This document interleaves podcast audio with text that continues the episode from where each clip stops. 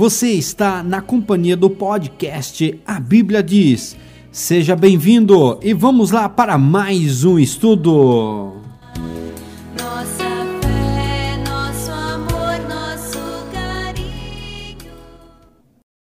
Apresentaremos mais um estudo da série Pontos de Fé da Igreja de Deus. No programa passado nós apresentamos o 26º ponto de fé da Igreja de Deus, profecias bíblicas. trouxemos a importância das profecias bíblicas para uma fé alicerçada na vontade de Deus. Frisamos as palavras do irmão Pedro e temos muito firme a palavra dos profetas, a qual bem fazeis em estar atentos, como a luz que alumia em lugar escuro, até que o dia amanheça e a estrela da alva apareça em vossos corações. 2 Pedro 1,19 Temos certezas que certamente o Senhor Deus não fará coisa alguma sem ter revelado o seu segredo aos seus servos, os profetas. Amós, capítulo 3, verso 7. Mostramos que por falta de conhecimento das profecias bíblicas, recusam reconhecer Jesus como Messias. Reafirmamos que as profecias bíblicas não são de particular interpretação. Mostramos que a própria escritura são intérprete das profecias. Trouxemos duas profecias registradas em Daniel, capítulo 2 e capítulo 7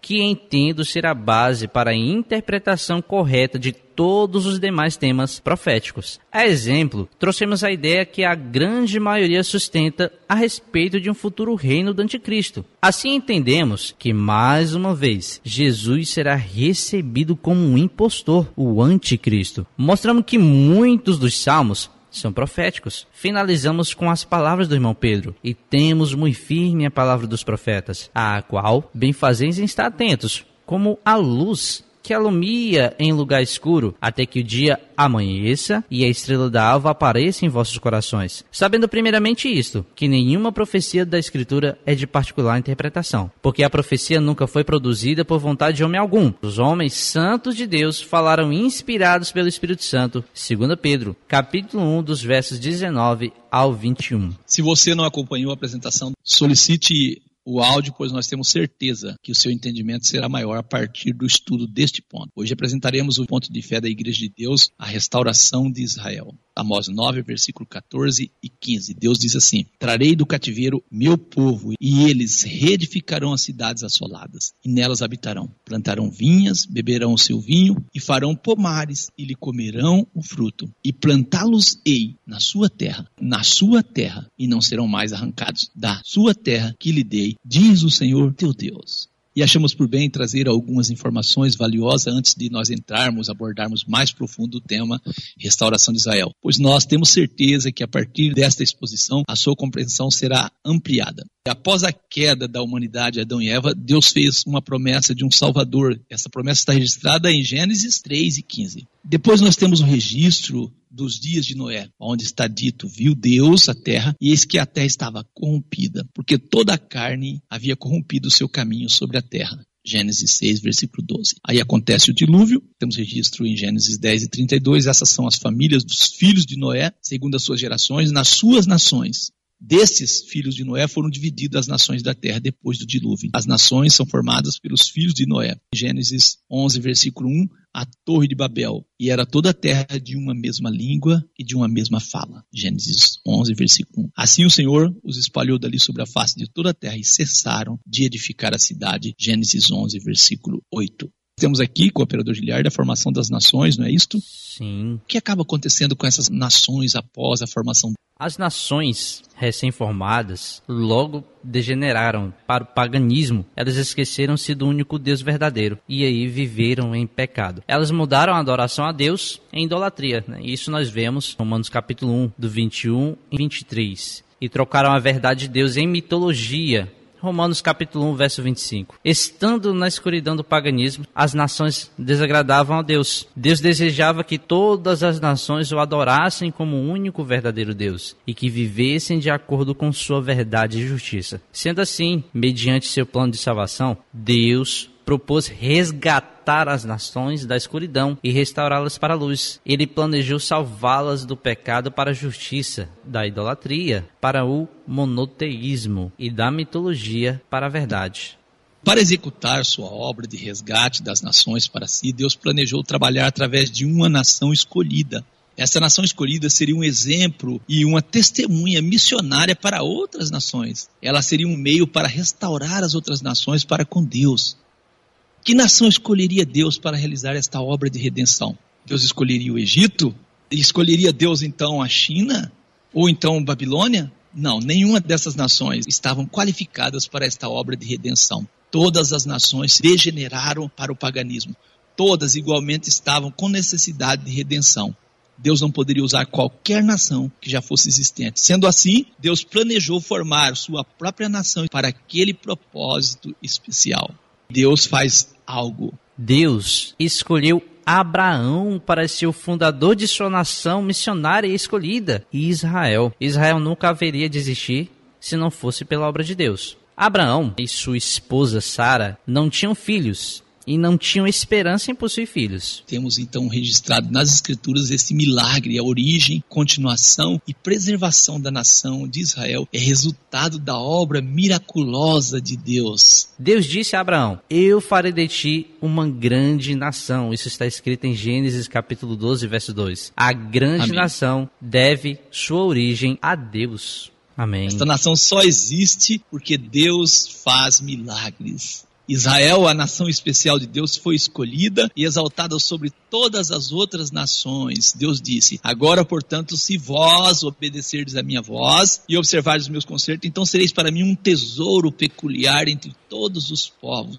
pois toda a terra é minha, Deus diz. E vós sereis para mim um reino de sacerdotes e uma nação santa. Êxodo 19, versículos 5 e 6. Deus diz: Vós sois povo santo para o Senhor vosso Deus, e o Senhor vos escolheu para serem um povo especial para si sobre todos os povos que estão sobre a face da terra. Deuteronômio 7, versículo 6. Mais um registro. O Senhor te escolheu para lhe seres o seu povo peculiar de todas as nações que estão sobre a terra. Deuteronômio 14, versículo 2. E o Senhor hoje te fez dizer-lhe que serás por povo seu próprio, como tem dito, e que guardarás todos os seus mandamentos, para assim te exaltar sobre todas as nações que fez, para louvor e para fama e para glória e para que sejas um povo santo ao Senhor teu Deus, como tem dito. Deuteronômio 26, versículo 18 ao 19. Deus mostrou a palavra dele a Jacó, os seus estatutos e juízos a Israel. Deus não fez assim a nenhuma outra nação. E quanto aos teus juízos, nenhuma outra nação conhece. Deus não revelou para nenhum outro povo. Salmo 147, versículo 19 ao 20. Existindo um ministério missionário para seu povo escolhido, Deus os colocou na terra de Canaã, que é uma ponte para os três continentes, Ásia, África e Europa, na encruzilhada das nações, no coração da terra. Israel deveria ser uma cidade colocada sobre uma colina. Ela deveria ser uma luz brilhando na escuridão do paganismo. Israel deveria ser uma nação sacerdotal e trazer as nações de volta para Deus. Não é à toa que Deus registra por meio do profeta Ezequiel no capítulo 5, versículos 5 e 6. Diz o Senhor Deus assim: Esta é Jerusalém, coloquei-a no meio das nações e das terras que estão ao redor dela. Ela, porém, Deus diz, mudou em impiedade os meus juízos, mais do que as nações, e os meus estatutos mais do que as terras que estão ao redor dela, porque rejeitaram os meus juízos e os meus estatutos e não andaram neles. Que pena, não é isso? E as escrituras registram a triste história da falha de Israel quando permaneceu isolada, mesmo sendo um povo e nação missionária. As escrituras relatam também o é, pecado de Israel e a apostasia de Israel em relação a Deus. O Deus de Israel disse: Ouve-me, vós, os que seguis a justiça, os que buscai ao Senhor. Olhai para a rocha de onde foste cortado, e para a caverna do poço de onde foste cavados. Olhai para Abraão, vosso pai, e para Sara, que vos deu à luz. Porque, sendo ele só, o chamei, e o abençoei, e o multipliquei. Atendei-me, povo meu, e nação minha, inclinai os ouvidos para mim, porque de mim sairá a lei, e o meu juízo farei repousar para a luz dos povos. Isaías capítulo 51, versos 1, 2 e 4. Olhai para a rocha de onde foste cortado, para a caverna do poço de onde foste cavado. Olhai para Abraão, vosso pai, para Sara. Deus estava falando para a nação de Israel: Veja que a existência de vocês é um milagre. Deus estava dizendo: o motivo da existência de vocês sou eu. E Deus queria que essa nação fosse, de fato, luz para os povos. E num concerto solene, Deus deu a terra a Abraão e aos seus descendentes por possessão eterna, conforme está em Gênesis 17, versículos 7 e 8. Isso pode ser descrito como um termo de garantia da terra prometida, mediante a qual a posse eterna de Abraão está assegurada. As promessas do concerto de Deus foram repetidas ao filho de Abraão, Isaac. Gênesis capítulo 26, dos versos 2 ao 5. Ao filho de Isaac também, Jacó. Gênesis 28, do 3 ao 15. E Gênesis 35, do 10 ao 12. E aos doze filhos de Jacó. Êxodo capítulo 2, dos versos 23 ao 25. Os descendentes de Abraão, os doze filhos de Jacó, formaram a nação de Israel.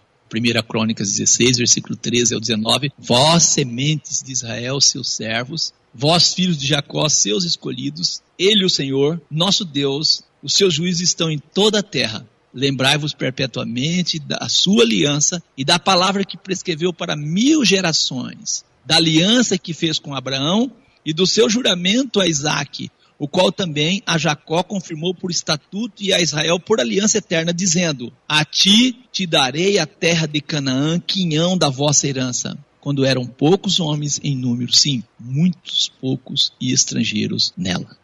É de conhecimento de todo mundo os conflitos de nações que disputam terras com Israel. A terra da Palestina pertence aos judeus. Deus, que é o possuidor do universo, prometeu a terra de Israel por eterna possessão. Para muitos observadores, o futuro destino da Palestina é um assunto de especulação.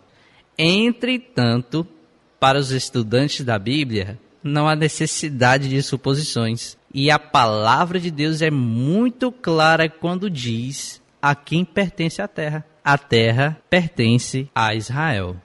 Gênesis 17, versículo 8, Deus disse a Abraão: Te darei a ti e a tua descendência depois de ti a terra de tuas peregrinações, toda a terra de Canaã, em perpétua possessão ser-lhe-ei o seu Deus. Nós temos vários registros, Gênesis 12, versículo 1, 3 e 7, Terra prometida, semente, bênção, Gênesis 13, versículo 14 e 17, toda a terra que ele pode ver. Gênesis 15, versículo 5, 7 e 18, Para tua semente concedida a terra, Gênesis 17, versículo 1 ao 8, uma possessão eterna. Gênesis 22, versículo 16 ao 18, Em tua semente, bendita todas as nações, e ao final, Romanos 4, 13. herdeiro do mundo. Romanos 4, 13 apresenta Abraão como herdeiro do mundo. Infelizmente, as pessoas hoje, muitos crentes, querem ir para os céus, não é isso, cooperador Chiliardi? Sim, é o que é mais disseminado nas religiões. E aí dizem que são crentes com o crente Abraão, né? São filhos na fé de Abraão, né? Como são filhos de Abraão se Abraão é herdeiro do mundo e não herdeiro dos céus? As promessas de Deus a Abraão e a Israel não foram cumpridas por completo. Essas promessas serão cumpridas no reino de Cristo. O irmão Estevão, em seu sermão histórico, mencionou que Abraão não herdou essas promessas durante sua vida. Então saiu da terra dos caldeus, Abraão, e habitou em Arã. E dali depois que seu pai faleceu, Deus o trouxe para esta terra em que habitais agora, e não lhe deu nela herança, nem ainda o espaço de um pé, mas prometeu-lhe que daria posse dela, depois dele a sua descendência, não tendo ele filho. Atos 7, versículo 4 e 5. Que interessante. Sim. Ele nem filho tinha, Deus estava prometendo a terra para a sua descendência. Todos estes morreram na fé sem terem recebido as promessas, mas vendo-as de longe, crendo nelas, abraçando-as, confessaram que eram estrangeiros e peregrinos na terra. Abraçando-as, confessaram que eram estrangeiros e peregrinos na terra. Eles não eram peregrinos na terra porque iam para os céus, como muita gente quer. Esse texto está em Hebreus 11, 13. Mas eram peregrinos porque não tinham recebido a sua herança. Eles, pela fé, acreditavam que esta promessa se cumpriria. E nós também acreditamos que essas promessas se cumprirão. Abraão e os outros crentes fiéis serão ressuscitados da morte e herdarão essas promessas eternas no futuro reino de Cristo. Jesus disse: Mas eu vos digo que muitos virão do Oriente e do Ocidente, assentar-se-ão à mesa com Abraão, Isaac e Jacó no reino dos céus. Mateus 8, versículo 11. Ali haverá choro e ranger de dentes quando virdes Abraão, Isaac Jacó e todos os profetas no reino de Deus e vós lançados fora. Lucas 13, versículo 8. Deus advertiu aos israelitas que o privilégio em habitar a terra prometida estava de- dependente do que? Da sua obediência a ele. Como punição pelos seus pecados, Deus os colocaria fora da terra. Nós podemos é, citar registro nesse sentido, cooperador Giliardi? Levítico 26, dos versos 27 ao 34. Nós também temos Deuteronômio 28, do 1 ao 67. Josué também fala sobre isso, Josué 24, do 13 ao 20. A nação do concerto e a terra prometida estão em elo. Em todo o tempo em que os israelitas habitaram a terra, eles receberam bênçãos. Isso é- a gente pode ver pelos escritos. Em todas as vezes que deixaram a terra, eles receberam escravidão. Olha as escravidões: ó. Egito, cativeiro de Babilônia e a dispersão mundial. Três vezes os israelitas deixaram a terra prometida e três vezes eles retornaram e estão retornando para o lar. Sim. Cada partida e a cada retorno à terra foi profetizado na palavra de Deus. Um dado interessante que muitas vezes passa desapercebido, o cooperador Giliard, é como um povo vive quase 1900 anos fora da sua terra e consegue voltar para ela. Não é um milagre de Deus? Meu irmão, é um milagre de Deus. Israel viveu mais fora da sua terra do que na sua própria terra. Sim. E tudo por desobediência. Vamos falar do primeiro cativeiro, o Egito? A primeira partida de Israel da terra prometida ocorreu durante o tempo de José. Uma história bem conhecida, né? Quando Jacó e sua família foram ao Egito para escapar da condição de fome em Canaã. Aí, durante a sua residência no Egito, os descendentes de Jacó foram sujeitos à extrema escravidão pelos egípcios. Através de Moisés, Deus libertou os israelitas da escravidão egípcia e permitiu que eles retornassem para a terra de Canaã. Está escrito em Atos. Deus falou a Abraão: a sua descendência seria peregrina em terra alheia e a sujeitariam à escravidão e o maltratariam por 400 anos. E eu julgarei a nação que os tiver escravizado, disse Deus. E depois disto sairão e me servirão neste lugar. Atos 7, do 6 ao 7. Deus disse a Abraão: Tu irás a teus pais em paz, em boa velhice será sepultado, e a quarta geração tornará para cá, porque a medida da injustiça dos amorreus não está ainda cheia. Gênesis 15, versículo 15 ao 16. Então, uma bela tarde, Abraão estava ali, Abraão caiu no sono e teve esta visão de que a descendência dele iria para o Egito, tornaria escravo no Egito, mas retornaria do Egito. Está registrado em Gênesis 15, versículos de 1 ao seguir. Em Atos 7,17, aproximando-se, porém, o tempo da promessa, a promessa que Deus tinha feito a Abraão do retorno deles, o povo cresceu e se multiplicou no Egito. Em Gênesis 50, versículo 24, está registrada a certeza de José na promessa de Deus. Ele fez menção dos seus ossos. Disse José aos seus irmãos: Eu morro, mas Deus certamente vos visitará e vos fará subir desta terra à terra que jurou a Abraão, a Isaac e a Jacó. E pela fé, José, próximo da morte, fez menção da saída dos filhos de Israel e deu ordem acerca dos seus ossos. Hebreus 11, versículo 22. Esta é a fé verdadeira, não é cooperador Giliard que Deus quer. A fé é na palavra dele. Imagina, José chama os seus irmãos e fala: Olha, vocês vão sair daqui, porque ele tinha fé e certeza no que Deus tinha dito. Leve meus ossos. Isto é fé. E aí nós temos a a segunda Deus. partida, né? A segunda partida, cativeiro babilônico. A segunda partida de Israel, da terra da promessa, ocorreu durante o tempo de Daniel, quando o rei da Babilônia, Nabucodonosor, levou o povo em cativeiro para a Babilônia. E é fato, né? Claro que nem todos os judeus foram deportados para a Babilônia. Muitas pessoas foram deixadas nas áreas rurais para cuidar da terra. Foi a estes judeus que Jeremias, o profeta, ministrou. A deportação dos judeus para a Babilônia começou em 606 a.C. O cativeiro babilônico durou 70 anos. Esse é o segundo cativeiro.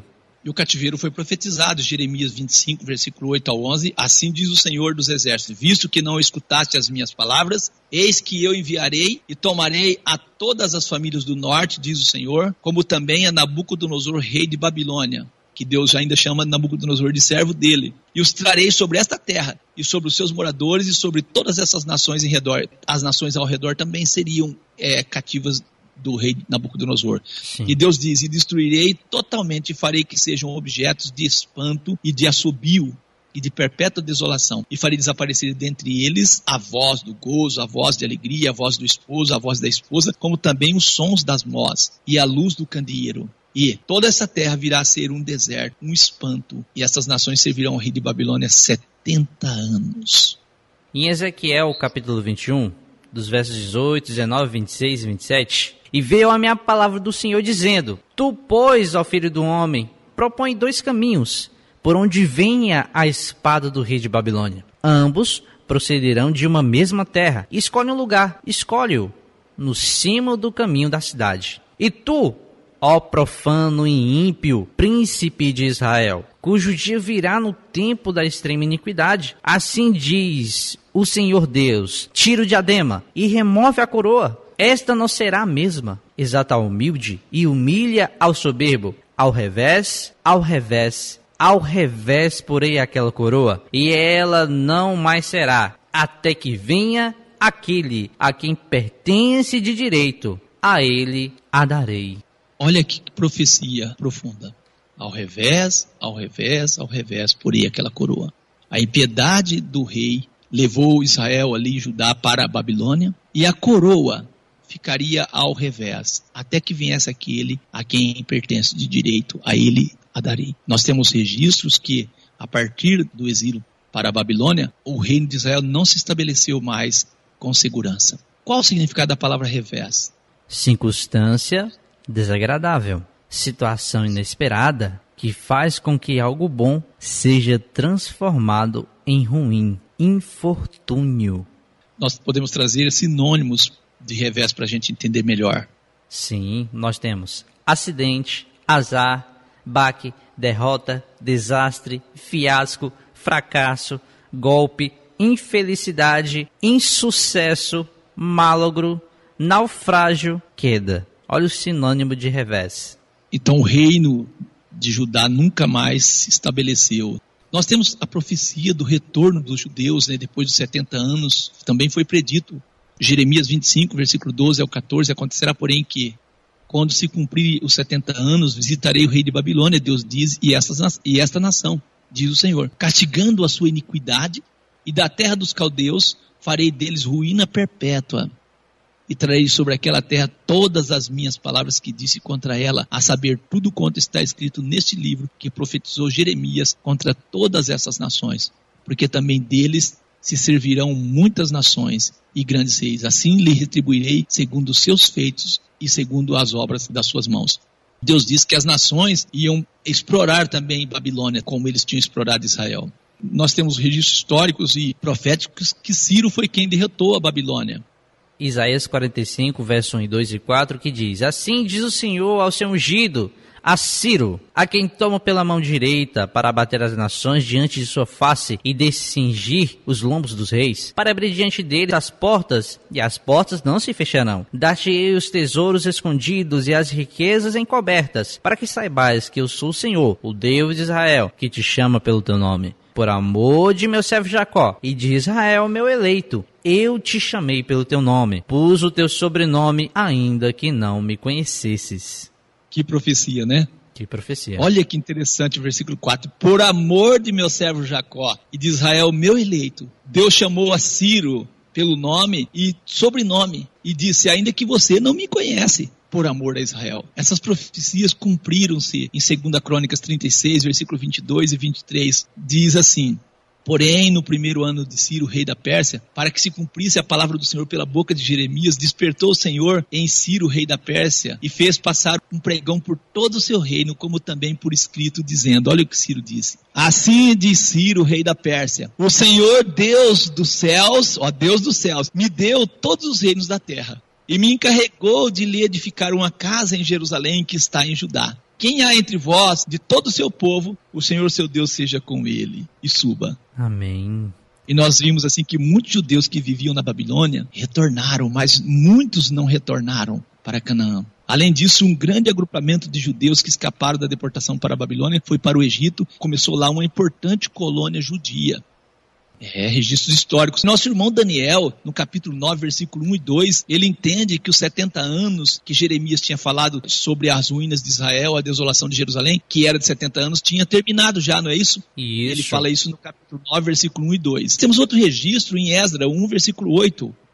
No primeiro ano de Ciro, rei da Pérsia, para que se cumprisse a palavra do Senhor pela boca de Jeremias, assim diz Ciro, rei da Pérsia. O Senhor Deus dos céus me deu todos os reinos da terra e me encarregou de lhe edificar uma casa em Jerusalém que está em Judá. Quem há entre vós de todo o seu povo, seja seu Deus com ele e suba a Jerusalém que está em Judá e edifique a casa do Senhor Deus de Israel. Ele é o Deus que está em Jerusalém. E todo aquele que ficar atrás em algum lugar em que andar peregrinando, os homens do seu lugar o ajudarão com prata, com ouro, com bens e com gados, além das dádivas voluntárias para a casa de Deus, que está em Jerusalém. Então se levantarão os chefes dos pais de Judá e Benjamim, e os sacerdotes e os levitas com todos aqueles cujo espírito Deus despertou para subirem a edificar casa do Senhor que está em Jerusalém. Todos que habitavam aos arredores lhe firmaram as mãos com vasos de prata, com ouro, com bens e com gado, e com coisas preciosas, além de tudo que voluntariamente se deu. Também o rei Ciro tirou os utensílios da casa do Senhor que Nabucodonosor tinha trazido de Jerusalém, que tinham posto na casa de seus deuses. Estes tirou Ciro, rei da Pérsia, pela mão de Mitredate, o tesoureiro, que os entregou contados a Sesbazar, o príncipe de Judá. Deus tocou o coração dos homens que moravam ali no, é, no Império de Ciro, né? E eles próprios ofertaram para a reconstrução do templo e de Jerusalém. Nós chegamos agora na dispersão mundial. A terceira partida dos judeus começou em 70 depois de Cristo, completou-se em 135. Essa partida resultou na dispersão mundial da nação escolhida por Deus, esparramado pelo mundo todo. Hoje, depois de quase dois milênios, a restauração de Israel começou a cumprir-se. A dispersão de Israel foi profetizada e tornou-se realidade. A restauração de Israel à terra prometida, da mesma forma, foi profetizada, profetizada. E esta profecia também serão cumpridas, estas profecias. Deus advertiu aos israelitas que os espalharia entre todas as nações como punição pela desobediência. Não é uma profecia, mas são muitas profecias, das quais nós estaremos trazendo algumas. Deuteronômio 4 e 27. Espalhar entre as nações. Por desobediência eles seriam espalhados. Deuteronômio 28, versículos 63 e 64. Espalhar entre os povos. Jeremias 9, 16. Espalhar entre os gentios. Jeremias 31, 27. Semear Israel com semente dos homens. Aqui tem uma coisa interessante, irmão. Semear Israel com semente dos homens. Há estudos que apontam no mundo todo tem milhares e milhares de descendentes de judeus. É verdade. Semear Israel com a semente de quem? Dos homens. Ezequiel 11, 16. Espalhar Israel entre os países. Ezequiel 37, versículo 1, 2 e 11. Como vale de ossos secos. Ezequiel 39, 23 ao 28. Dispersos por causa do pecado. Oséias 3 e 4. Estar muitos dias sem rei. Israel ficaria muitos dias sem rei até que viesse o Messias. Zacarias 10 e 9. Semeá-los entre os povos. E Mateus 23, 35 e 39. Vossa casa ficará desolada.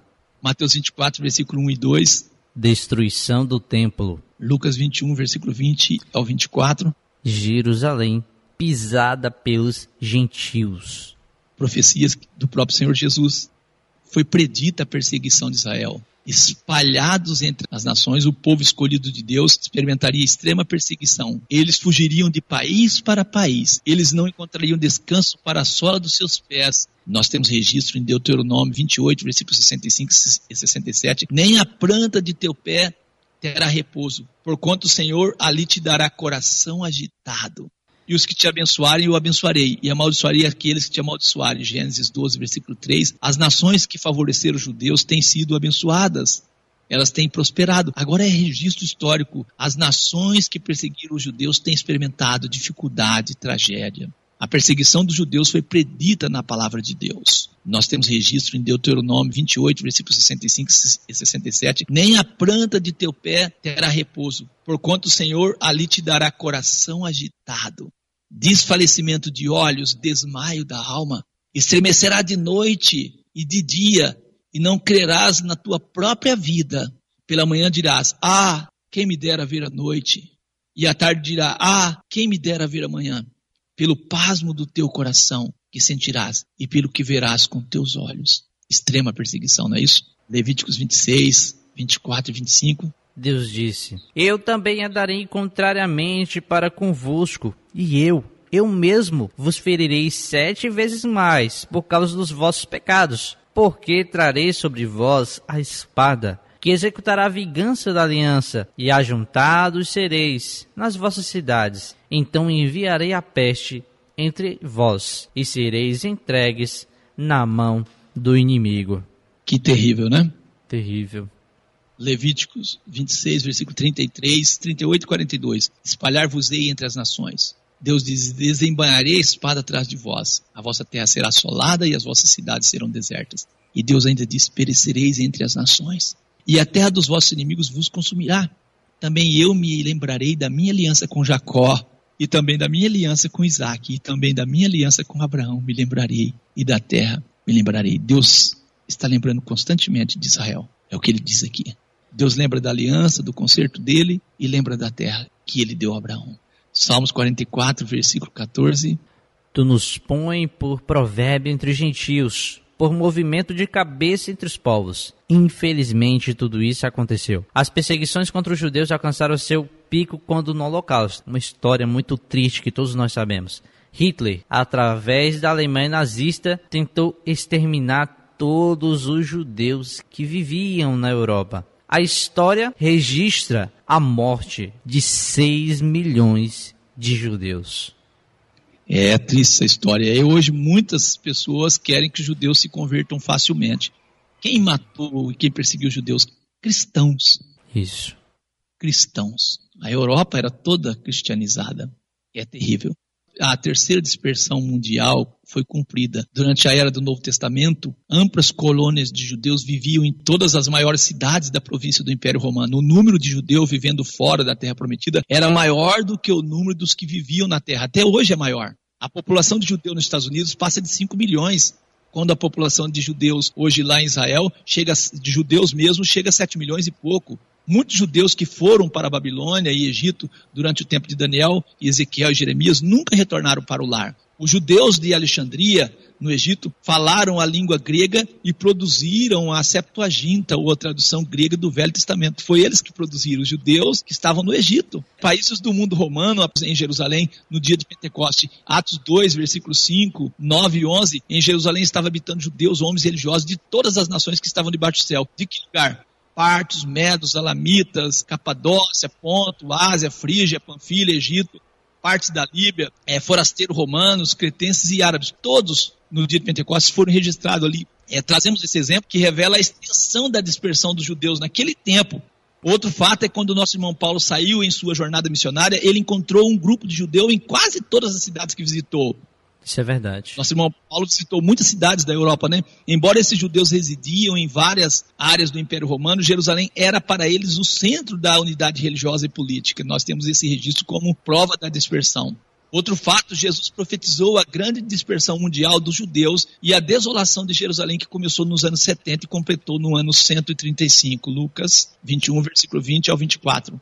Jesus disse: Mas quando virdes Jerusalém cercada de exércitos, sabei então que é chegada a sua desolação. Então, os que estiverem na Judéia, fujam para os montes. Os que estiverem no meio da cidade, saiam. E os que estão no campo, não entrem nela. Porque dias de vingança são estes, para que se cumpram todas as coisas que estão escritas, mas ai das grávidas e das que criarem naqueles dias, porque haverá grande aperto na terra e ira sobre todo este povo, e cairão ao fio da espada, e para todas as nações serão levados cativos, e Jerusalém será pisada pelos gentios, até que os tempos dos gentios se completem. Esta é uma profecia que fala da dispersão mundial. Também no Lucas capítulo 13, versículo 34 e 35, Jesus disse: Jerusalém, Jerusalém, que mata os profetas e apedreja os que te são enviados. Quantas vezes quis eu ajuntar os teus filhos como a galinha, os seus pintos debaixo das asas, e não quiseste? Eis que a vossa casa se vos deixará deserta. E em verdade vos digo que não me vereis, até que venha o tempo em que digais: Bendito que vem em nome do Senhor. Jesus fala que o povo de Israel reconheceria ele, ele fala: vocês não vão me ver até que diga bendito aquele que vem em nome do Senhor. Assim nós percebemos então que Jesus segue em harmonia com as palavras dos profetas que profetizaram que a coroa ficaria ao revés. Que Israel ficaria sem rei até a vinda do Messias e que o povo de Israel vai identificar Jesus como Messias na sua volta.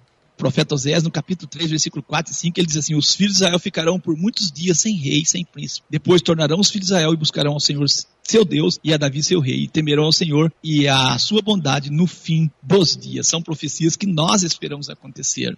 Nós temos registro aqui no profeta Ezequiel também. Amém. Ezequiel 21, verso 26 e 27. Assim diz o Senhor Deus: tira o diadema e remove a coroa. Esta não será a mesma. Exalta o humilde e humilha o soberbo. Ao revés, ao revés, ao revés. Porém aquela coroa. E ela não mais será. Até que venha aquele a quem pertence de direito. A ele a darei. Mais uma profecia provando que a coroa será restabelecida na volta de Jesus. Então, durante séculos que se seguiram, aos judeus não se permitiu viver na terra que pertencia. Porém, Israel, que é crente em Deus, nunca está satisfeita até que retorne ao antigo lar deles. A cada ano, os judeus sonhavam com retorno à terra a qual Deus prometeu a Abraão e a sua semente. Em cada festa da Páscoa, eles diziam: próximo ano em Jerusalém, próximo ano em Jerusalém. E por cerca de 19 séculos, porém, o próximo ano não veio tão rápido. E eles seguiam sendo espalhados sobre a terra enquanto que a terra prometida era governada pelos romanos, os muçulmanos e os turcos. E por onde quer que eles foram, que os judeus foram, eles trouxeram bênção, prosperidade para as nações que eles habitavam. Os judeus sofreram quase uma constante perseguição, mesmo fugindo de um país para o outro durante a era da igreja. Os judeus foram, durante a era da igreja, semeados entre as sementes dos homens. Eles residiam em quase todos os países da terra, eles residiram. E as profecias bíblicas concernentes à dispersação e perseguição mundial do povo escolhido de Deus literalmente cumpriram-se. Nós temos registro dos ataques promovidos contra a nação de Israel, e esses ataques indicam a proximidade do Amargedon e da volta de Jesus. Cremos e mostramos que o retorno de Israel para sua terra é um acontecimento que está profetizado nas Escrituras e é um dos sinais que antecede a iminente volta de Jesus. Por isso, Jesus diz: quando virdes acontecer essas coisas, sabei que o reino de Deus está próximo. Jesus contou essa parábola em Lucas 21, versículo 29 ao 31. E aí nós temos a restauração prometida de Israel. Vamos ler alguns textos. Deuteronômio 30, versículo 3 ao 5. Vos trarei para a terra, Isaías 11, versículo 11 ao 12. dos quatro cantos da terra. Isaías 27, versículo 11 e 12. Ajuntarei um a um. Isaías 60, versículo 21. Habitarão a terra para sempre. Isaías 61, versículo 3 e 11. Construirão em lugares assolados. 65, 17 e 25. Me, Isaías. a- me alegrarei em meu povo. Jeremias 23, versículo 3 ao 8. Recolherei o restante do meu povo. Jeremias 24, versículo 5 ao 7. Nunca deixar a terra outra vez. Jeremias 30, versículo 3, 7 Re- ao 11. Retorno à terra. Jeremias 30, versículo 17 ao 22. Cidade será construída. Jeremias 31, versículo 7 ao 12. Grande ajuntamento retornará. Jeremias 31, versículo 23 e 37. Cativos trazidos à terra. Jeremias 32, 37 e 44. Serão trazidos de todos os países. Jeremias 33, 7 14 ao 14. Judá e Israel retornam. Ezequiel 11, 17 ao 21. Dá a voz à terra de Israel. Ezequiel 20, versículo 34 ao 44. Trazê-los à terra. Ezequiel 28, 25 ao 26. Ajuntar a casa de Israel.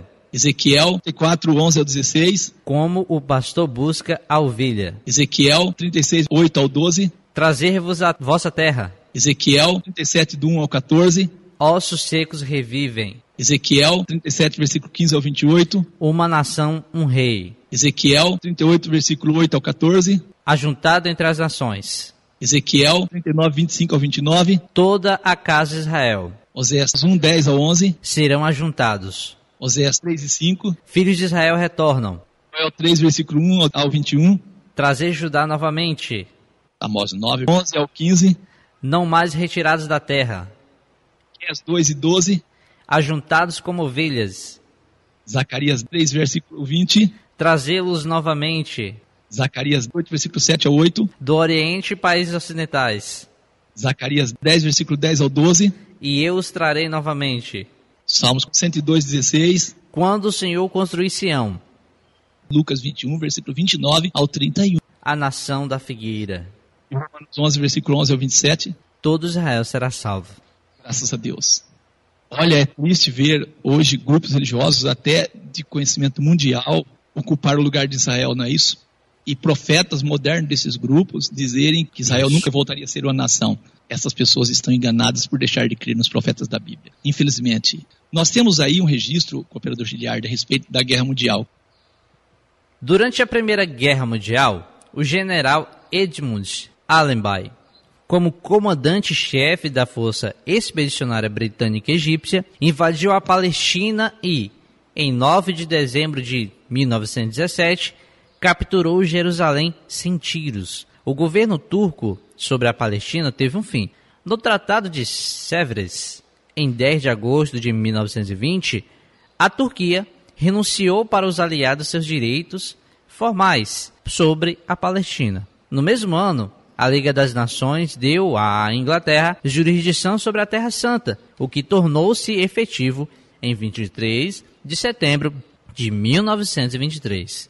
Em consequência disso, o caminho estava aberto para os judeus irem para o lar. Desde aquele tempo, a restauração de Israel começou a ser realidade. Durante a Segunda Guerra Mundial, os judeus vivendo na Europa sofreram extrema perseguição, o que resultou no desejo intenso dentre os judeus em retornarem para casa.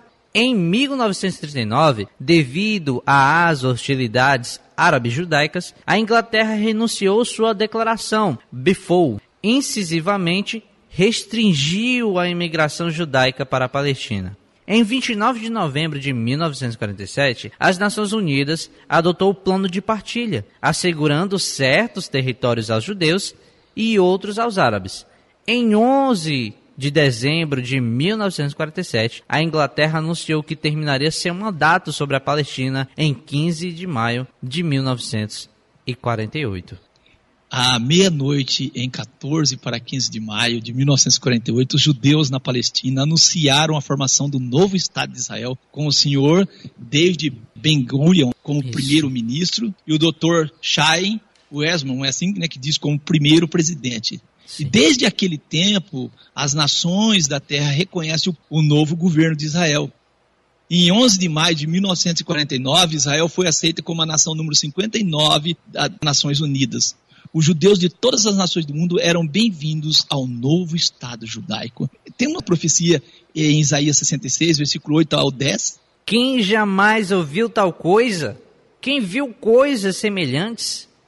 Poder-se-ia fazer nascer uma terra num só dia? Nasceria uma nação de uma só vez? Mas Sião esteve de parto e já deu à luz seus filhos. Abriria eu a madre e não geraria? Diz o Senhor: Geraria eu e fecharia a madre? Diz o teu Deus: Regozijai-vos com Jerusalém e alegrai-vos por ela, vós, todos os que a amais. Enchei-vos por ela de alegria, todos os que por ela pranteastes. Amém. Também é impressionante, uma vez que esse Estado foi construído, apesar de grande oposição, a maioria das nações circunvizinhas ali fez guerra contra Israel em 1948, em 1956, em 1967 e novamente em 1973. Israel é uma nação muito pequena, geralmente estava em guerra com cinco nações ao mesmo tempo. Contudo, não apenas Israel sobreviveu, como também o seu território aumentou. Na guerra de 1967, os judeus conseguiram reconquistar Jerusalém como sua capital histórica que Davi fundou três mil anos atrás. O resultado da criação do Estado de Israel e as consequências dessas guerras criaram os problemas políticos mais difíceis de nossos tempos e ocupam manchetes de grandes jornais por todo o mundo. À medida que retornam para o lar, a terra está sendo reconstruída, os desertos estão sendo transformados em jardim, as chuvas estão acontecendo com mais intensidade, a terra está recebendo as bênçãos porque o povo da terra está retornando para o lar. A restauração de Israel, a sua terra está tornando-se realidade. A restauração final completará quando quando Jesus voltar. Atualmente a população de Israel são 9 milhões de pessoas, das quais 74,5 são judias. Os árabes ainda são hoje lá 20,9 da população e existe 4,6 de outros é, etnias no meio. O retorno de Israel à sua terra é um sinal que o retorno de Cristo está próximo. Jeremias 33, versículo 14 ao 17. Eis que vem dias em que cumprirei as boas palavras que falei à casa, a Israel, à casa de Judá, naqueles dias, naquele tempo, farei brotar a Davi um renovo de justiça, e ele fará juízo e justiça na terra. Naqueles dias, Judá será salvo, e Jerusalém habitará segura. E esse é o nome com a qual Deus chamará. O Senhor é a justiça nossa. Porque assim diz o Senhor: nunca faltará Davi homem que se assente sobre o trono da casa de Davi. Aqui é uma profecia messiânica também. Jeremias 33, versículo 25 e 26. Assim diz o Senhor: Se a minha aliança com o dia e com a noite não permanecer, e se não puser as ordenanças dos céus e terra, também rejeitaria a descendência de Jacó e de Davi, meu servo, para que não tome a sua descendência os que dominem sobre a descendência de Abraão, Isaac e Jacó, porque removerei o seu cativeiro e a piedar-me-ei deles. Jeremias 30, versículo 9 ao 10. Mas me servirão ao Senhor seu Deus, como também Davi, seu rei, que levantarei, Deus fala. Não temas, pois tu, ó meu servo Jacó, diz o Senhor, nem te espante, ó Israel, porque eis que livrarei da terra de longe, né, e tua descendência da terra do teu cativeiro, e Jacó voltará, e descansará e ficará em sossego, e não haverá quem os atemorize. Nós temos Amós 9, versículo 14 e 15. E trarei do cativeiro meu povo Israel, e eles reedificarão as cidades assoladas, e nelas habitarão, e plantarão vinhas, e beberão seu vinho, e farão pomares, e lhes comerão fruto, e plantá-lo-eis na sua terra, não serão, mas arrancados da sua terra, que lhe dei, diz o Senhor teu Deus. Jeremias 31, versículo 35 e 36, Deus disse: Esta ordem do dia e da noite falhar, Israel também deixaria de ser uma nação diante dele. Ezequiel Deus diz: Vos trarei dentre os gentios e vos congregarei de todas as terras e vos trarei a vossa terra. Ezequiel 36, versículo 24 ao 36. Nós temos Ezequiel 37, versículo 21, 28. Assim diz o Senhor Deus: Eis que eu tomarei os filhos de Israel dentre os gentios para onde eles foram e os congregarei de todas as partes e levarei à sua terra. Diz assim: os gentios saberão que eu sou o Senhor que santifico Israel quando estiver o meu santuário no meio deles para sempre. Deus fala de estar ali. Então nós temos a futura conversão de Israel, o retorno de Israel à sua terra, o seu retorno a Deus. Estão em conjuntos e em elo essas profecias. Cegueira em parte ainda está presente sobre Israel, mas a plenitude dos gentios ainda não cumpriu. Quando cumprir isso, aí sim essa cegueira será, será tirada, não é isso? Isso. A plenitude significa completo, pleno, cheio, tal coisa. E aí vem a grande tribulação, que é o tempo da angústia de Jacó, como está registrado em Jeremias 30 e versículo 7. Esta grande tribulação ocorrerá sobre os judeus como sua última grande perseguição. Nós chamamos o Amargedon, a conversão da nação de Israel ainda é futura. Quando Jesus retornar à terra como rei dos reis, Israel aceitará como o tão esperado Messias. Quando eles verem, eles vão se arrepender dos seus pecados e serão convertidos a Deus e a Cristo. Deus purificará os israelitas dos seus pecados e dará a eles um novo coração. Em Jeremias 30, versículo 7 ao 11.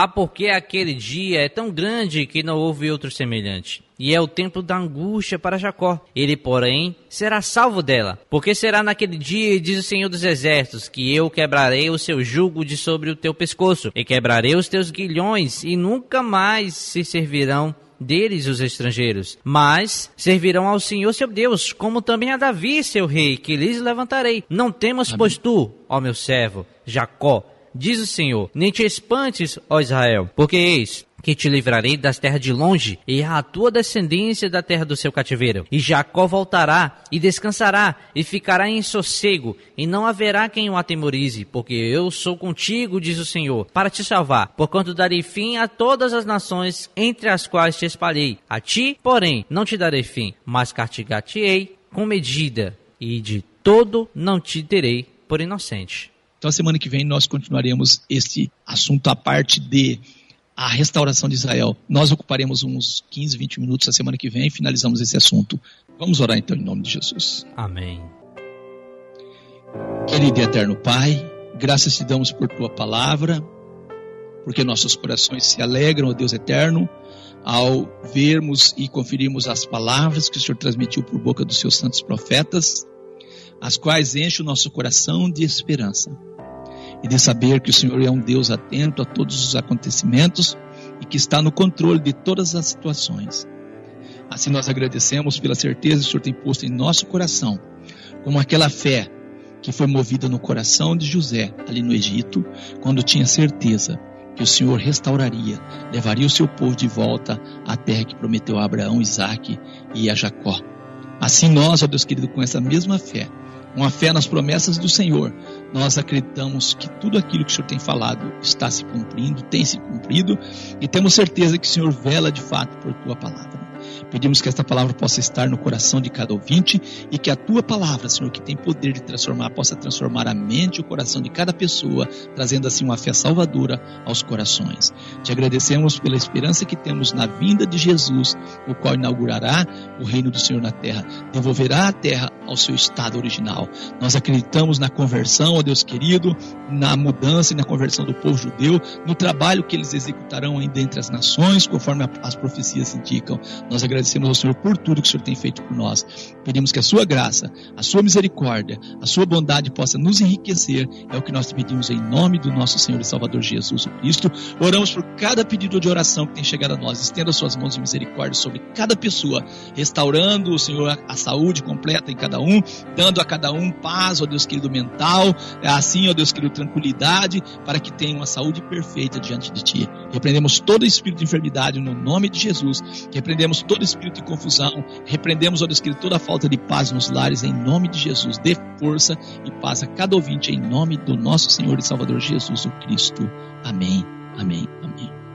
Daremos continuidade ao programa passado da restauração de Israel. Se você não acompanhou a apresentação da primeira parte do 27º ponto de fé, da restauração de Israel, solicite o áudio, pois nós temos a certeza que o seu entendimento será maior. Esse tema é um tema central das Escrituras e merece o nosso cuidado, porque ligado a ele está ligado à nossa maior esperança, que é a volta do nosso Senhor Jesus. No programa passado mostramos a importância de Israel para os planos de Deus. Deixamos claro o propósito de Deus ao chamar Abraão e prometer que dele e de seus descendentes formaria uma nação. A nação de Israel foi formada dos doze filhos de Jacó, neto de Abraão e filho de Isaac. Tivemos a oportunidade de entender que a formação da nação de Israel, sua existência até os dias atuais, é resultado da ação de Deus deixamos claro que Deus queria que a nação de Israel fosse um reino de sacerdote para as demais nações. Falamos da posição geográfica em que está a nação de Israel, no centro da terra. Trouxemos um pouco das profecias a respeito das três partidas de Israel de sua terra, bem como as profecias que falam do seu retorno à terra que Deus deu a Abrão, Isaque e Jacó. Mostramos as profecias que apontam que o trono de Israel ficaria desocupado até a vinda do Messias. Você teve a oportunidade de conhecer as profecias que falam da conversão de Israel na volta de Jesus e a importância de Israel para o mundo. O próprio Jesus deixou claro que a nação de Israel o reconhecerá na sua vinda. Se você não acompanhou a apresentação da primeira parte do 27º ponto de fé, solicite o áudio, pois nós temos a certeza que o seu entendimento será maior. Jeremias 33 e 14, nosso Deus diz: Eis que vem dias, diz o Senhor, em que cumprirei as boas palavras que falei à casa de Israel e à casa de Judá. Nós acreditamos que estamos bem perto deste dia. Assim, peço a você que acompanhe a primeira parte do programa para você encontrar uma conexão com o que nós vamos falar aqui hoje. Né? Nós acreditamos que os ataques promovidos contra a nação de Israel indicam a proximidade do Amargedon e da volta de Jesus a cada aperto, a cada cerco, quando as nações vão se organizando, porque o intuito das nações é riscar Israel do mapa. Esta é a declaração das nações inimigas de Israel, riscar Israel do mapa. Nós temos um texto aqui, Jeremias 30, versículos 7 ao 11. Ah, porque aquele dia é tão grande que não houve outro semelhante.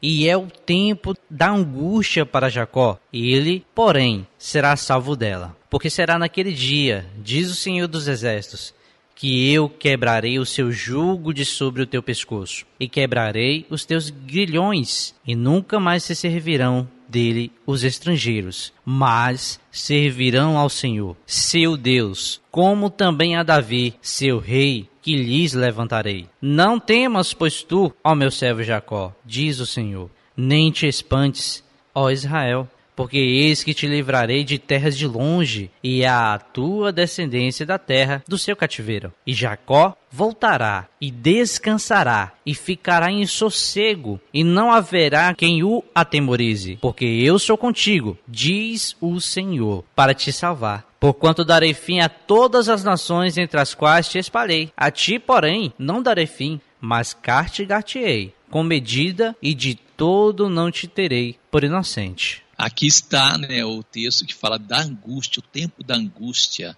para Jacó. O texto começa com a exclamação: Ah, porque aquele dia é tão grande que não houve outro semelhante. Este tempo ainda não se cumpriu. Nós temos assim acompanhado as histórias, enrolar das notícias. Estamos vendo que este tempo está chegando. E Deus diz assim que deixarão de servir as nações e servirão a Ele, como também a Davi, seu rei, que lhe levantarei. Neste texto, no versículo 9, está falando de Jesus. Está falando de Jesus. Jacó voltará e descansará, ficará em sossego e não haverá quem o atemorize. Cooperador Giliardi, nós temos várias histórias na primeira aliança e muitas dessas histórias são histórias proféticas também. Nós temos a história de José, conhecido José do Egito, e José é uma figura do Messias. José recebe o nome de Salvador Zafinate Paneia. Paneia, José traído pelos irmãos. Se repete a história. Nós temos José é, servindo ali na casa de Potifar e provado, e não caiu como Jesus provado no deserto. Nós temos José inocente sendo condenado. Jesus inocente foi Condenado. condenado. Na condenação de Jesus, nós temos ali dois criminosos. Quando José estava na cadeia, tinha dois criminosos. Um se salva no Egito, outro se perde. Na, na crucificação de Jesus, um se salva, outro se perde. Ele torna-se rei. Quem é que torna rei? Jesus. José Amém. também tornou rei. E dominou sobre os seus inimigos, não foi assim? Sim. Jesus também dominará sobre os seus inimigos. Quando os irmãos de José estão em aperto, corria risco de vida, de morrer, eles corriam risco. Foi a hora em que José se revela aos seus irmãos e cuida deles, mantém eles em vida. A nação de Israel reconhecerá Jesus também num momento de aperto, como esse que nós colocamos angústia para Jacó. E as histórias bíblicas são proféticas também. Um exemplo disso é o, é o Egito, Moisés representando Jesus, a passagem pelo mar representando o batismo, e assim nós vamos seguindo e tendo conhecimento das Escrituras. Deus, por boca do profeta Joel, no capítulo 3, versículo 1 e 2, ele diz: Porque eis que naqueles dias e naqueles tempos em que removerei o cativeiro de Judá e de Jerusalém, congregarei todas as nações, os farei descer ao vale de Josafá, e ali com elas, com as nações, entrarei em juízo por causa do meu povo e da minha herança Israel, a quem elas, as nações, espalharam entre as nações e repartiram a minha terra. Repartiram a minha terra. Joel? Capítulo 3, versos 14 ao 17, o verso 20 que diz: Multidões, multidões no vale da decisão, porque o dia do Senhor está perto, no vale da decisão. O sol e a lua enegrecerão, e as estrelas retirarão o seu resplendor, e o Senhor bramará de Sião, e de Jerusalém fará ouvir a sua voz. E os céus e a terra tremerão, mas o Senhor será o refúgio do seu povo, e a fortaleza dos filhos de Israel. E vós sabereis que eu sou o Senhor vosso Deus, que habito em Sião, o meu santo monte, e Jerusalém será santa. Estranhos não passarão mais por ela, mas Judá será habitada para sempre, e Jerusalém de geração em geração. Multidões, multidões no vale da decisão. O Senhor bramará de Sião e de Jerusalém fará ouvir a sua voz. Deus fala: Vós sabereis que eu sou o Senhor vosso Deus, que habito em Sião, o meu santo monte. Essa palavra santo monte lembra a gente da profecia de Daniel 2, quando a pedra sem mão é cortada e bate na estátua ali que representa a organização das nações, e a pedra torna-se um grande Monte. e enche toda a terra. Zacarias 12, versículo 6 ao 10. Naquele dia, porém, os governadores de Judá, como um braseiro ardente no meio da lenha, como um facho de fogo entre as gavelas. E à direita e à esquerda consumirão todos os povos em redor, e Jerusalém será habitada outra vez no seu lugar em Jerusalém. E o Senhor salvará primeiramente as tendas de Judá, para que a glória da casa de Davi e a glória dos habitantes de Jerusalém não seja exaltada sobre Judá. E naquele dia o Senhor protegerá os habitantes de Jerusalém. E o mais fraco dentre eles naquele dia será como Davi. E a casa de Davi será como Deus, como o anjo do Senhor diante deles. E acontecerá naquele dia que procurarei destruir todas as nações que vierem contra Jerusalém. Mas sobre a casa de Davi e sobre os habitantes de Jerusalém derramarei o espírito de graça e de súplica. E olharão para mim a quem transpassaram, e planteá-lo-ão sobre ele como quem planteia pelo Filho unigênito, e chorarão amargamente por ele, como se chora amargamente pelo primogênito. Esta profecia é uma profecia messiânica, não é isso, cooperador Giliardi? Jesus Cristo Olharão. voltará e Israel reconhecerá que ele é o Messias. Olharão para aquele a quem transpassaram.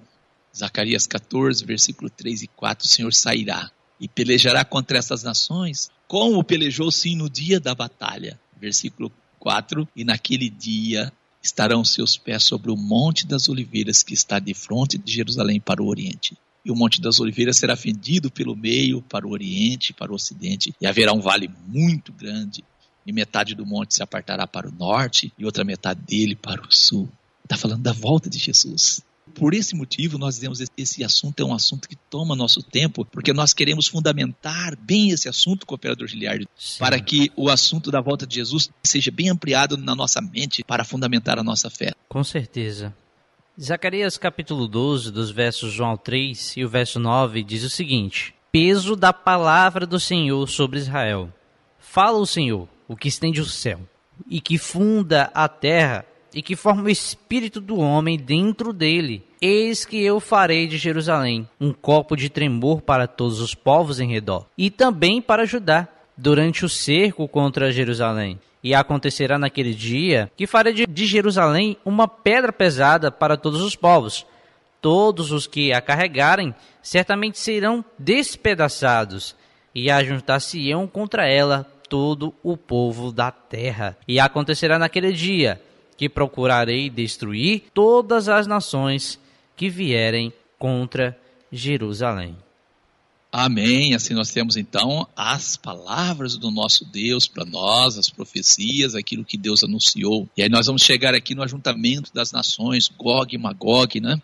Ezequiel 38, versículo 1 ao 23. É muito grande esse texto, né? Veio a minha palavra do Senhor dizendo: Filho do homem, dirige o teu rosto contra Gog, terra de Magog, príncipe-chefe de Meseque e Tubal, e profetiza contra ele. E dize: Assim diz o Senhor Deus: Eis que eu sou contra ti, ó Gog, príncipe, chefe de Meseque e de Tubal, e te farei voltar, e porei anzóis nos teus queixos, e te levarei a ti com todo o teu exército, cavalos, cavaleiros, todos vestidos com primor, grande multidão, com escudo, rodelas, manejando todos a espada, persas, etíopes, os de Pute com eles, todos com escudo e capacete, Gomer e todas as suas tropas, a casa de Togarma, do extremo norte, e todas as suas tropas, muitos povos contigo. Prepara-te, Deus diz, e dispõe-te tu e todas as multidões do teu povo que se reuniram a ti, e serve-lhes tu de guarda. Depois de muitos dias será visitados. No fim dos anos virás à terra que se recuperou da espada. Olha, no fim dos anos virá à terra que se recuperou da espada e que foi congregada dentre muitos povos. Está falando do ajuntamento de Jerusalém, né? Junto aos montes de Israel, que sempre se faziam desertos.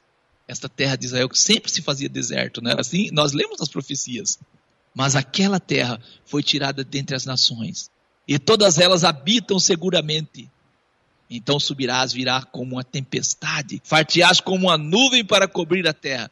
Tu e todas as tuas tropas, muitos povos contigo. Assim diz o Senhor Deus. E acontecerá naquele dia que subirão palavras no teu coração, e maquinarás mal desígnios, e dirás: Olha o que Gog e o seu ajuntamento vão dizer: Subirei contra a terra das aldeias não muradas. Virei contra os que estão em repouso, que habitam seguros. Todos eles habitam sem muros e não têm ferrolho nem portas. Portanto, profetiza, ó filho do homem, profetiza. E diz a Gog: Assim diz o Senhor Deus: Porventura não saberás naquele dia, quando o meu povo Israel habitar em segurança? Virá, pois, do teu lugar, do extremo norte, tu e muitos povos contigo, montados todos a cavalo, grandes ajuntamentos de exércitos poderosos. Subirás contra o meu povo Israel como uma nuvem para cobrir a terra. Nos últimos dias será que hei de trazer-te contra a minha terra, Deus fala a minha terra, para que os gentios, os gentios me conheçam a mim, quando eu me houver santificado em ti, ó Gog, diante dos teus olhos, diante dos seus olhos. Assim diz o Senhor Deus: Não és tu aquele de quem eu disse nos dias antigos? por intermédio dos meus servos, os profetas de Israel, os quais naqueles dias profetizaram largos anos que te traria contra eles? Sucederá, porém, naquele dia, no dia em que vier Gog contra a terra de Israel, diz o Senhor Deus, que a minha indignação subirá à minha face. Porque disse no meu zelo, no fogo do meu furor, que certamente naquele dia haverá grande tremor sobre a terra de Israel, de tal modo que tremerão diante da minha face os peixes do mar, as aves do céu, os animais do campo, todos os répteis que se arrastam sobre a terra, e todos os homens que estão sobre a face da terra, e os montes serão deitados abaixo, os precipícios se desfarão, e todos os muros desabarão por terra. Porque chamarei contra ele a espada, sobre todos os meus montes, Deus diz. E a espada de cada um se voltará contra o seu irmão, e contenderei com ele por meio da peste e do sangue, uma chuva inundante e grandes pedras de saraiva, fogo e enxofre farei chover sobre ele e sobre as suas tropas e sobre os muitos povos que estiverem com ele. Assim eu me engrandecerei e me santificarei e me darei a conhecer aos olhos de muitas nações e saberão que eu sou o Senhor. Terrível esse dia, não é não? Sim. Aqui mostra poder de, de destruição, bombas poderosas, né? Que até o mar treme, não é isso? Sim. O que É, não é hoje difícil ter hoje, né? É coisa de assustar. Eu acho aqui interessante, cooperador Giliard, trazermos aqui um breve histórico da formação das nações inimigas de Israel. Em Gênesis 10, versículo 1 a 8, Alguns nomes que estão aqui estão também presentes no texto lido pelo nosso ministro Lucas, que fala sobre o ajuntamento das nações contra Israel. Olha esses nomes. Gênesis 10, do 1 ao 8. Estas, pois, são as gerações dos filhos de Noé, Sem, Cão e Jafé. E nasceram-lhe filhos depois do dilúvio. Os filhos de Jafé são, olha os nomes, Gomer, Magog, Madai, Javã, Tubal, Meseque e Tiras. E os filhos de Gomer são Askenaz, Rifate e Togarma. E os filhos de Javã são Elisá, Tarsis, Quitim e Dodanim. Por estes foram repartidas as ilhas dos gentios nas suas terras, cada qual segundo a sua língua, segundo as suas famílias, entre as suas nações. E os filhos de Cão são Cuxi, Mizraim, Puti e Canaã. E os filhos de Cuxi são Seba, Avilá, Sabitá, Ramá, Sabetecá. E os filhos de Ramá, Seba e Dedã. E Cuxi gerou a Nimrod. Este começou a ser poderoso na terra. Acredito que ouviram nomes que foram lidos ali na profecia de Ezequiel. nós percebemos aqui que esses inimigos do povo de Deus, eles são inimigos até antes de existir a nação de Israel. Percebemos que dos três filhos de Noé, o, o Sem é o que dá origem à linhagem de Jesus e à linhagem de Israel. Mas os outros dois filhos geram nações inimigas do povo de Israel. Se a gente olhar o mapa, vamos ver Israel no centro e essas nações rodeadas de Israel ali. Você pode consultar, você vai perceber essas nações rodeadas ali. Então Deus estava trabalhando já para proteger Israel, mas no mesmo momento Satanás também estava trabalhando para trazer perturbação. Infelizmente, nós ignoramos os poderes e o conhecimento que o inimigo tem das coisas também.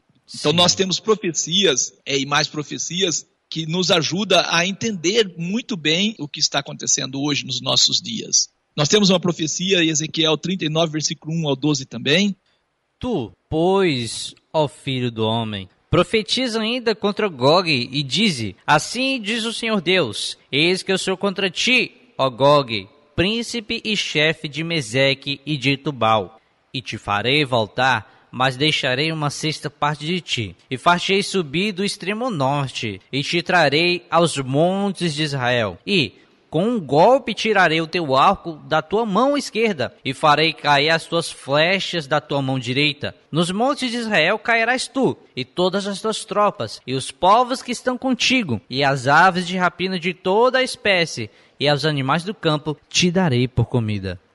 Sobre a face do campo cairás, sobre o que eu falei, diz o Senhor Deus, enviarei o fogo sobre Magog e entre os que habitam seguros nas ilhas, e saberão que eu sou o Senhor. E farei conhecido o meu santo nome no meio do meu povo Israel, e nunca mais deixarei profanar o meu santo monte, o meu santo nome.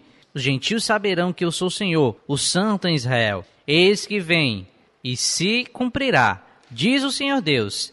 Este é o dia de que tenho falado, e os habitantes da cidade de Israel sairão, e acenderão fogo, e queimarão as armas, e os escudos, e as rodelas com os arcos, e com as flechas, e com os bastões de mão, e com as lanças, e acenderão fogo com elas por sete anos. E não trarão lenha do campo, nem cortarão dos, bo dos bosques, mas com as armas acenderão fogo, e roubarão aos que os roubaram, e despojarão aos que os despojaram, diz o Senhor Deus. E sucederá que naquele dia darei ali a Gog um lugar de sepultura em Israel, o vale dos que passam ao oriente do mar. E pararão os que por ele passarem, e ali sepultarão a Gog e a toda a sua multidão, e lhe chamarão o vale da multidão de Gog. E a casa de Israel os enterrará durante sete meses para purificar a terra.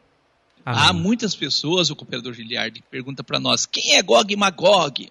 Aí muitos dizem assim, Gog e Magog é a Rússia, Gog e Magog é não sei o que. Gog e Magog é o ajuntamento das nações, que serão inimigos de Israel. É só isso. Deus fala contra Gog, falando de todas as, as multidões de nações com eles, mas chamando eles de Gog. Quem é Gog e Magog? Gog e Magog é ajuntamento das nações. Não é uma nação só, mas um ajuntamento de nações que lutarão contra Israel. Deus diz: Nos montes de Israel cairá tu e todas as tuas tropas e os povos que contigo estão. Deus diz ainda no versículo 8 do capítulo 39: Eis que vem dias e se cumprirá, diz o Senhor Deus. Este é o dia que eu tenho falado. Versículo 11: E sucederá que naquele dia darei ali a Gog um lugar de sepultura em Israel. Um lugar de sepultura. Deuteronômio 30, versículo 4 ao 7. Ainda que os teus desterrados estejam na extremidade do céu, desde ali te ajuntará o Senhor teu Deus, falando de Israel, e te tomará dali, e o Senhor teu Deus te trará à terra que teus pais possuíram, e possuirás, e te fará bem, e te multiplicará mais do que os teus pais. E o Senhor teu Deus circuncidará o teu coração e o coração de tua descendência para amares ao Senhor teu Deus com todo o coração e com toda a tua alma, para que vivas. O Senhor teu Deus te porá todas essas maldições sobre os teus inimigos e sobre os teus odiadores que te perseguiram. Isaías 4, do verso 2 ao 4 diz: Naquele dia o renovo do Senhor será cheio de beleza e de glória, e o fruto da terra excelente e formoso para os que escaparem de Israel. E será que aquele que for deixado de Sião e ficar em Jerusalém será chamado santo, todo aquele que estiver inscrito entre os viventes em Jerusalém. Quando o Senhor lavar a imundícia das filhas de Sião e limpar o sangue de Jerusalém do meio dela com o espírito de justiça e com o espírito de ardor. Nos versos que nós estamos lendo, nós vemos que haverá um dia do juízo do grande Deus e que as nações irão contra Israel, mas também estamos lendo que após isso a restauração de Israel é certa, porque o nosso Deus assim está falando por meio dos profetas. Glória a Deus. Isaías 59, versículo 20 e 21. Virá um redentor a Sião, Amém. e aos que em Jacó se converterem da transgressão, diz o Senhor: Quanto a mim, esta é a minha aliança com eles, diz o Senhor. O meu espírito que está sobre ti e as minhas palavras que pus na tua boca não se desviarão da tua boca, nem da boca da tua descendência, nem da boca da descendência da tua descendência, diz o Senhor. Desde agora e para todo sempre virá um redentor a Sião. Isaías 60, versículo 21 e 22. E todos os do teu povo serão justos para sempre e herdarão a terra. Serão renovos por mim plantado, obra das minhas mãos, para que eu seja glorificado. O menor virá a ser mil, e o menino uma nação forte. Eu, o Senhor, ao seu tempo, farei isso prontamente, ele diz. Não há dúvida. Vamos trazer aqui várias profecias a respeito da conversão de Israel. Nós temos Jeremias 23, versículo 6, Judá será salvo, Jeremias 24, 7, arrepender de todo o coração. Jeremias 31, versículo 9, Virão com choro, Jeremias 31, versículo 31 ao 34. Novo concerto em Israel. Jeremias 32, 37 ao 40. Dá a eles um coração. Jeremias 33, 8. Purificar de toda iniquidade. Ezequiel 11, 17 ao 20. Um novo espírito em vós. Ezequiel 36, 24 e 38. Eu os limparei. Ezequiel 37, do 26 ao 28. Os limpará. Oséias 3 e 5. Voltar para o Senhor. Daniel 9, 24. Fazer cessar os pecados. Zacarias 3, versículo 13 ao 15. Não farão iniquidade.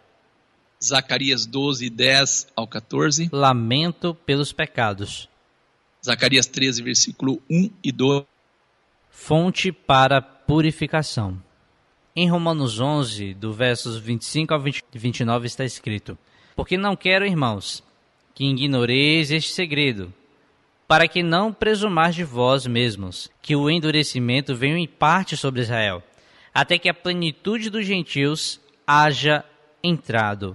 E este será o meu pacto com eles, quando eu tirar os seus pecados. Assim que, quanto ao evangelho, são inimigos por causa de vós, mas quanto à eleição, amados por causa dos pais, porque os dons e a vocação de Deus são sem arrependimento. Através dessas profecias e também o relato do nosso irmão Paulo para os irmãos que estavam em Roma, está claro, né, diante do que ele fala que vai trazer a restauração a Israel, porque o libertador vai vir e há profecias que falam sobre cessar pecados, limpar, não farão iniquidade, eles serão purificados e isso vai acontecer na vinda de Jesus, o Messias. Mr. Lucas.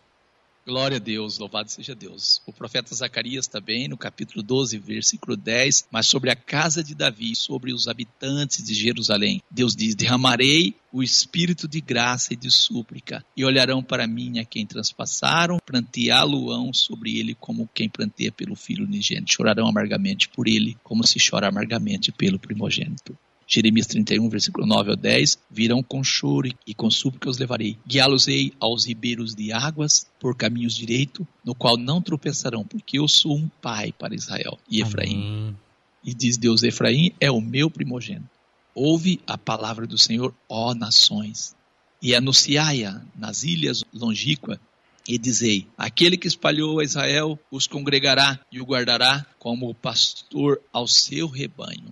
As Escrituras registram para nós a triste história da falha de Israel quando permaneceu isolada, mesmo sendo um povo, nação missionária.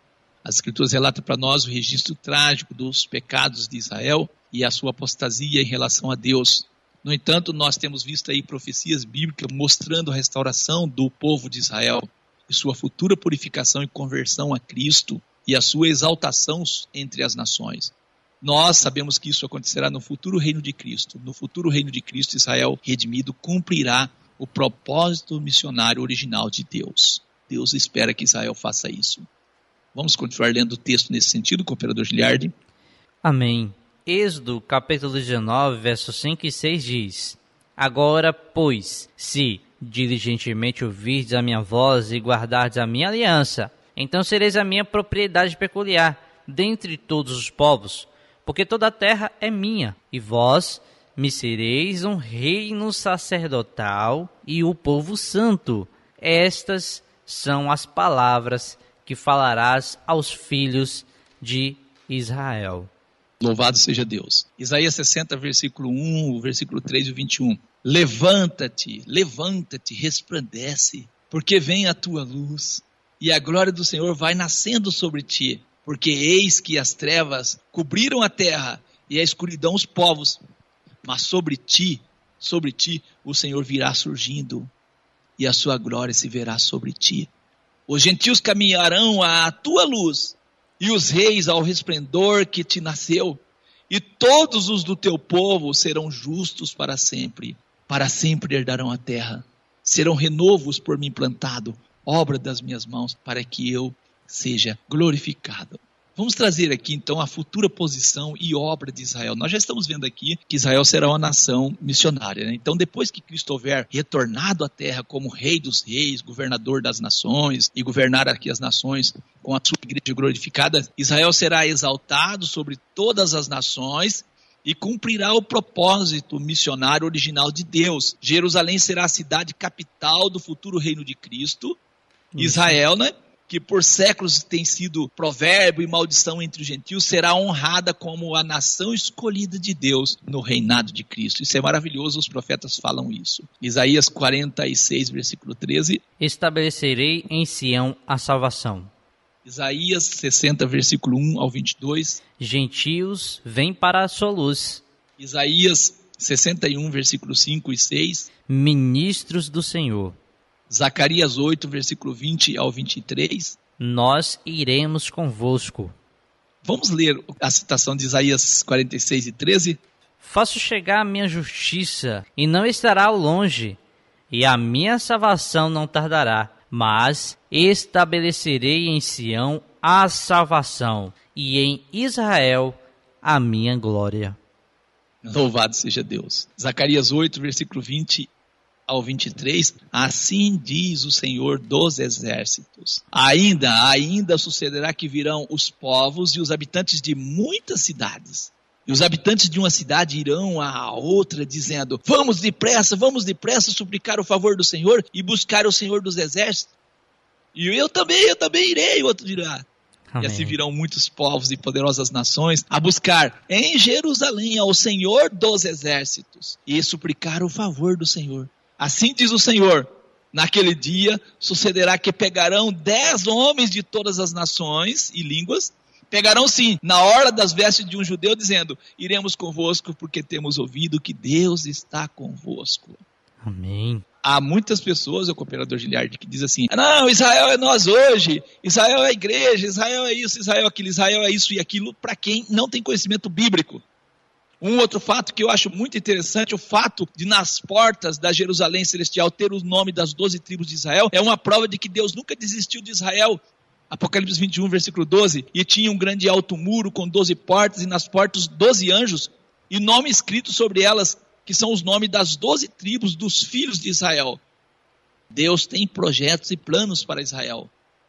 Isaías 61, versículo 4, versículo 6 e 11. Edificarão os lugares antigamente assolados e restaurarão os anteriormente destruídos. Renovarão as cidades assoladas, destruídas de geração em geração. Porém, vós sereis chamados sacerdotes do Senhor e vos chamarão ministro de nosso Deus. Comereis a riqueza dos gentios e na sua glória vos gloriareis. Porque, como a terra produz os seus renovos, e como o jardim faz brotar o que nele se semeia, assim o Senhor Deus fará brotar a justiça e o louvor para todas as nações. Isaías 66, dos versos 18 ao 21. Porque conheço as suas obras e os seus pensamentos. Vem o dia em que ajuntarei todas as nações e línguas, e virão e verão a minha glória, e porei entre eles um sinal, e os que deles escaparem enviarei às nações, a Tarsis, Pu, e Lude, Flecheiros e Tubal e Javã, até as ilhas de mais longe, que não ouviram a minha fama, nem viram a minha glória, e anunciarão a minha glória entre os gentios. E trarão a todos os vossos irmãos, dentre todas as nações, por oferta ao Senhor, sobre cavalos, e em carros, e em liteiras, e sobre mulas, e sobre dromedários. Trarão ao meu santo monte, a Jerusalém, diz o Senhor, como quando os filhos de Israel trazem as suas ofertas em vasos limpos à casa do Senhor. E também deles tomarei a alguns para sacerdotes e para levitas, diz o Senhor. Nós temos inúmeras profecias em que Deus diz que semeou Israel entre a semente das nações, não é isso? Sim. Então, hoje, em todas as nações, tem milhares e milhares de descendentes de judeus. Nós é, conhecemos as profecias que falam o restante das nações. Olha, eu digo, Deus conhece todas as coisas. O restante das nações, será que restarão é, pessoas, é opinião minha, que estarão como sobreviventes que não sejam descendentes da nação de Israel? Quando nós falamos, cooperador Giliard, de restante das nações, as pessoas ficam, as pessoas que querem ir para os céus, quer que Deus destrói a terra, elas ficam assustadas, né? Ficam assustados. Mas não somos nós que estamos falando, é- são os profetas. Os profetas falam isso. Zacarias 8, versículo 20 ao 23, assim diz o Senhor dos Exércitos, ainda sucederá que virão povos, e os habitantes de muitas cidades, e os habitantes de uma cidade irão a outra, dizendo, vamos depressa suplicar o favor do Senhor e buscar o Senhor dos Exércitos. Quem são esses? E assim virão muitos povos e poderosas nações a buscarem em Jerusalém o Senhor dos Exércitos e suplicar o favor do Senhor. E naquele dia sucederá que pegarão dez homens de todas as línguas e nações, pegarão sim na orla da veste de um judeu e vão dizer: Iremos convosco, porque temos ouvido que Deus está convosco. Não somos nós que estamos inventando profecias bíblicas. Não. Amém. Deus também diz por boca do profeta Zacarias, no capítulo 1, versículo 14: E o anjo que falava comigo disse-me, clama dizendo: Assim diz o Senhor dos exércitos. O Senhor dos exércitos diz assim: Com grande zelo estou zelando por Jerusalém e por Sião. Vamos terminar aqui mostrando a importância de Jerusalém dentro das profecias. Eu creio que nossos ouvintes já entenderam bem isso, não já, cooperador? Sim, diante dos versos, ficou bastante claro a restauração e o que Israel vai desenvolver na vinda de Jesus. Então vamos mostrar aqui a importância de Jerusalém dentro das profecias. Zacarias 8, verso 3 diz: Assim diz o Senhor: Voltarei para Sião e habitarei no meio de Jerusalém. E Jerusalém chamar-se-á a cidade da verdade, e o monte do Senhor dos exércitos, o monte santo. Voltarei para Sião, o Senhor diz. Zacarias 2, versículo 8 ao 13. Porque assim diz o Senhor dos Exércitos: depois da glória, ele me enviou às nações que vos despojaram, porque aquele que tocar em vós, toca na menina do seu olho. Porque eis, aí, levantarei a minha mão sobre eles, e eles virão a ser a presa daqueles que o serviram. Assim, saberei vós que o Senhor dos Exércitos me enviou. Exulta e alegra-te, ó filha de Sião, porque eis que venho e habitarei no meio de ti, diz o Senhor. E naquele dia muitas nações se ajuntarão ao Senhor e serão meu povo. E habitarei no meio de ti e saberás que o Senhor dos exércitos me enviou a ti. Então o Senhor herdará a Judá como sua porção na terra santa e ainda escolherá Jerusalém. Cala-te toda a carne diante do Senhor, porque ele se levantou da sua santa morada. O texto que nós lemos apresenta muitas nações vindo a servir e servir ao Senhor nosso Deus. Sim. Isaías 2, versículo 1 ao 4, palavra que viu Isaías, filho de Amós, a respeito de Judá e de Jerusalém. Acontecerá nos últimos dias que se firmará, firmará o monte da casa do Senhor no cume dos montes e se elevará por cima dos outeiros e concorrerão a ele todas as nações.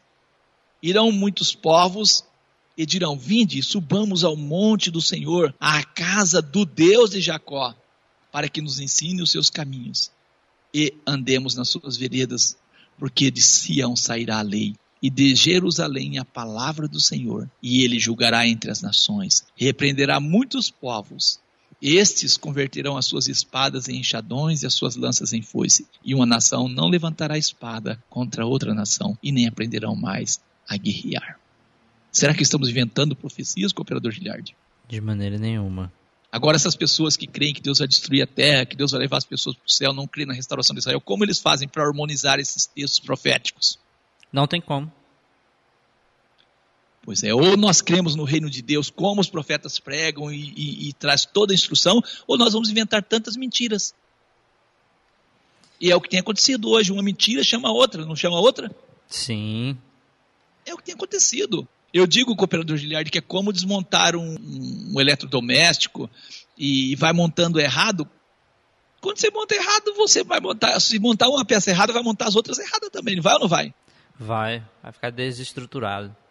Então, as pessoas hoje, nos nossos dias, têm que ter um conhecimento bíblico das profecias, conhecer o que o, os profetas falam. Eu creio, cooperador Giliard, que quando os nossos irmãos chegavam nas sinagogas, o nosso irmão Paulo, o nosso Senhor Jesus, que diz, depois da leitura da lei dos profetas, lembra desses textos? Sim. Lembro. Eu creio que constantemente nas congregações se liam essas profecias, mostravam os acontecimentos futuros. A Sim. igreja de Deus ela está alicerçada no fundamento dos apóstolos e dos profetas. Que Jesus é a principal pedra, não é isso? É isso.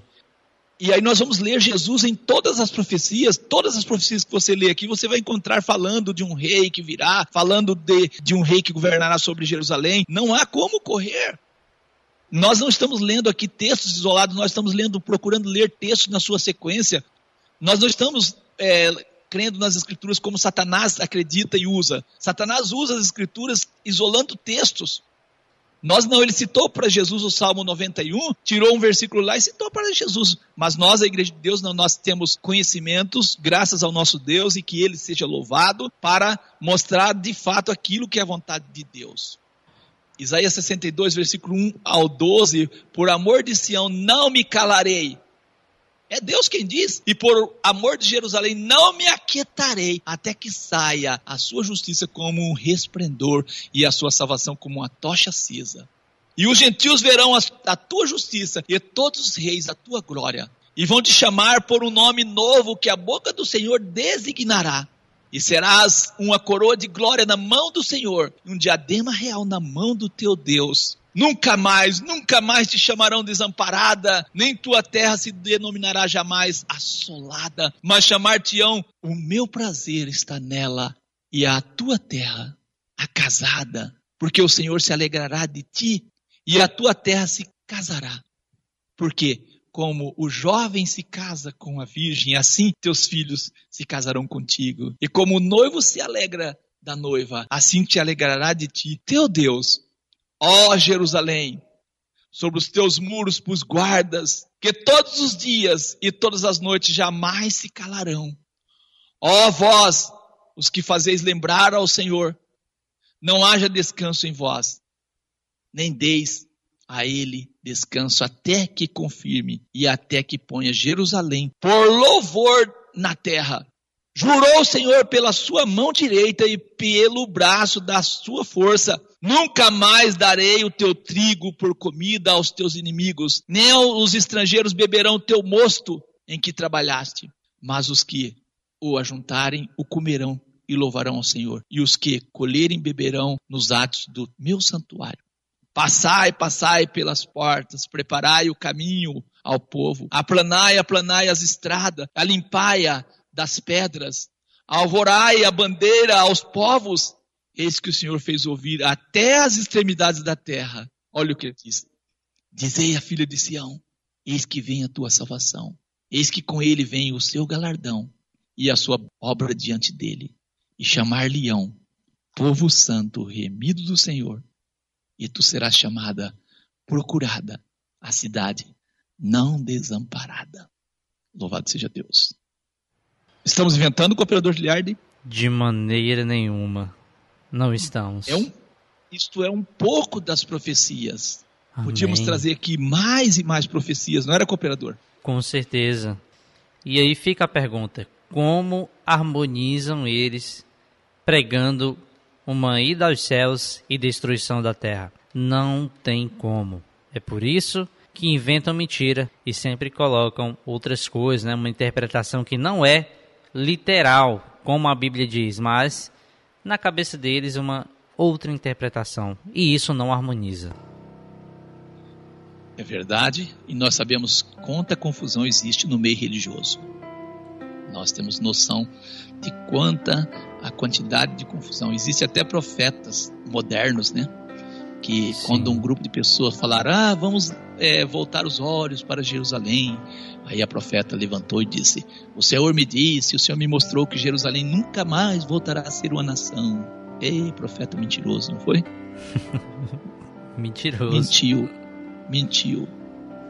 E aí há grupos é, é, de conhecimento mundial que tomam o lugar de Jerusalém, de Israel. Diz que as profecias vão se cumprir neles hoje.